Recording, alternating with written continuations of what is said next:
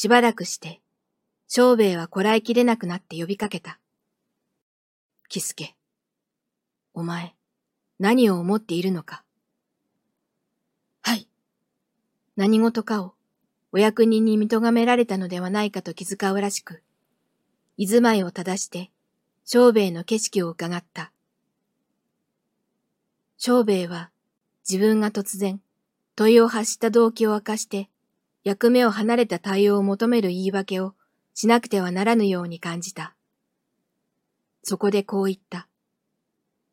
いや、別に訳があって聞いたのではない。実はな、俺はさっきから、お前の島へ行く心持ちが聞いてみたかったのだ。俺はこれまで、この船で大勢の人を島へ送った。それは随分、いろいろな身の上の人だったが、どれもどれも、島へ行くのを悲しがって、見送りに来て、一緒に船に乗る親類の者と、夜通し泣くに決まっていた。それに、お前の様子を見れば、どうも島へ行くのを苦にしてはいないようだ。一体お前は、どう思っているのだい？キスケはにっこり笑った。ご親切におっしゃってくだすって、ありがとうございます。なるほど。島へ行くということは、他の人には悲しいことでございましょう。その心持ちは、私にも思いやってみることができます。しかしそれは、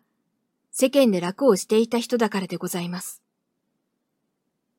京都は結構な土地ではございますが、その結構な土地で、これまで私のいたして参ったような苦しみは、どこへ参ってもなかろうと存じます。お上のお慈悲で、命を助けて島へやってくださいます。島は、よしや辛いところでも、鬼の住むところではございますまい。私はこれまで、どこと言って、自分のいていいところというものがございませんでした。今度お上で、島にいろとおっしゃってくださいます。まず何よりも、ありがたいことでございます。それに私は、こんなにか弱い体ではございますが、ついぞ病気をいたしたことはございませんから、島へ行ってからどんな辛い仕事をしたって、体を痛めるようなことはあるまいと存じます。それから今度、島へおやりくださりにつきまして、二百文の帳目をいただきました。それを、ここに持っております。こう言いかけて、着付けは胸に手を当てた。遠投を仰せつけられる者には、帳目二百道を使わすというのは、当時の掟であった。着付けは言葉を継いだ。お恥ずかしいことを申し上げなくてはなりませぬが、私は今日まで二百文というお足を、こうして懐に入れて持っていたことはございませぬ。どこかで仕事に取り付きたいと思って、仕事を訪ねて歩きまして、それが見つかり次第、骨を惜しまずに働きました。そしてもらった銭は、いつも右から左へ、人手に渡さなくてはなりませなんだ。それも、現金で物が買って食べられるときは、私の工面のいいときで、大抵は借りたものを返して、また後を借りたのでございます。それが、お牢に入ってからは、仕事をせずに食べさせていただきます。私はそればかりでも、お上に対して、すまないことをいたしているようでなりませぬ。それに、お牢を出るときに、この二百文をいただきましたのでございます。こうして相変わらず、お上のものを食べていてみますれば、この二百文は、私が使わずに持っていることができます。お足を自分のものにして持っているということは、私にとっては、これが初めてでございます。島へ行ってみますまでは、どんな仕事ができるかわかりませんが、私はこの二百文を島でする仕事の元手にしようと楽しんでおります。こう言って、着付けは口をつぐんだ。長兵衛は、うん、そうかい。とは言ったが、聞くことごとにあまり意表に出たので、これもしばらく何も言うことができずに考え込んで黙っていた。小兵衛はかれこれ、初老に手の届く年になっていて、もう女房に子供を四人産ませている。それに老母が生きているので、うちは七人暮らしである。平成人には臨職と言われるほどの倹約な生活をしていて、衣類は自分が役目のために着るもののほか、寝巻きしかこしらえぬくらいにしている。しかし不幸なことには、妻をいい寝台の商人のうちから迎えた。そこで女房は、夫のもらう淵米で暮らしを立てて行こうとする善意はあるが、豊かなうちに可愛がられて育った癖があるので、夫が満足するほど手元を引き締めて暮らしてゆくことができない。ややもすれば、月末になって感情が足りなくなる。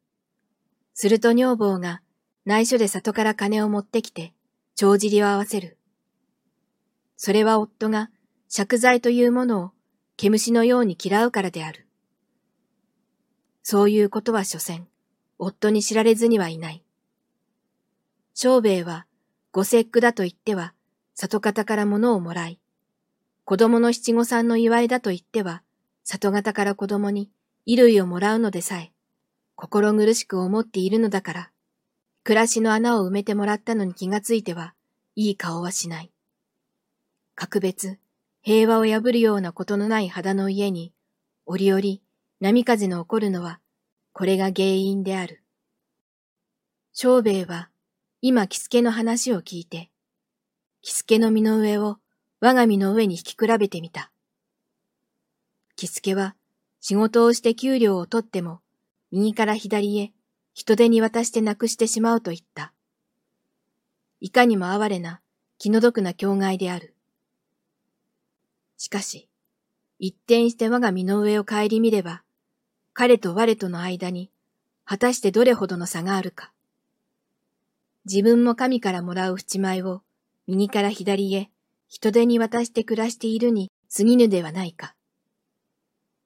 彼と我との相違は、いわばそろばんの桁が違っているだけで、キスケのありがたがる、二百文に相当する貯蓄だに、こっちはないのである。さて、桁を違えて考えてみれば、帳目二百文をでも、キスケがそれを、貯蓄と見て喜んでいるのに無理はない。その心持ちは、こっちから察してやることができる。しかし、いかに桁を違えて考えてみても、不思議なのは、キスケの欲のないこと、たることを知っていることである。キスケは、世間で仕事を見つけるのに苦しんだ。それを見つけさえすれば、骨を惜しまずに働いて、ようよう、口を乗りすることのできるだけで満足した。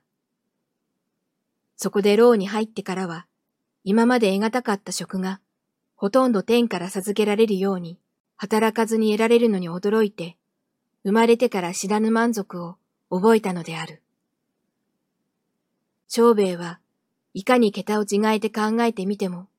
ここに彼と我との間に大いなる見覚のあることを知った。自分の淵前で立ててゆく暮らしは、折々足らぬことがあるにしても、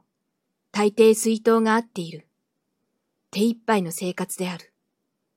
しかし、そこに満足を覚えたことはほとんどない。常は幸いとも不幸とも感じずに過ごしている。しかし心の奥には、こうして暮らしていて、ふいと、お役がごめんになったらどうしよう、大病にでもなったらどうしようという義具が潜んでいて、折々妻が里方から金を取り出してきて、穴埋めをしたことなどがわかると、この義具が意識の敷居の上に頭をもたげてくるのである。一体この見学はどうして生じてくるだろう。ただ上辺だけを見て、それは、キスケには身に経類がないのに、こっちにはあるからだと言ってしまえばそれまでである。しかしそれは嘘である。よしや自分が一人者であったとしても、どうもキスケのような心持ちにはなられそうにない。この根底はもっと深いところにあるようだと長兵衛は思った。長兵衛はただ漠然と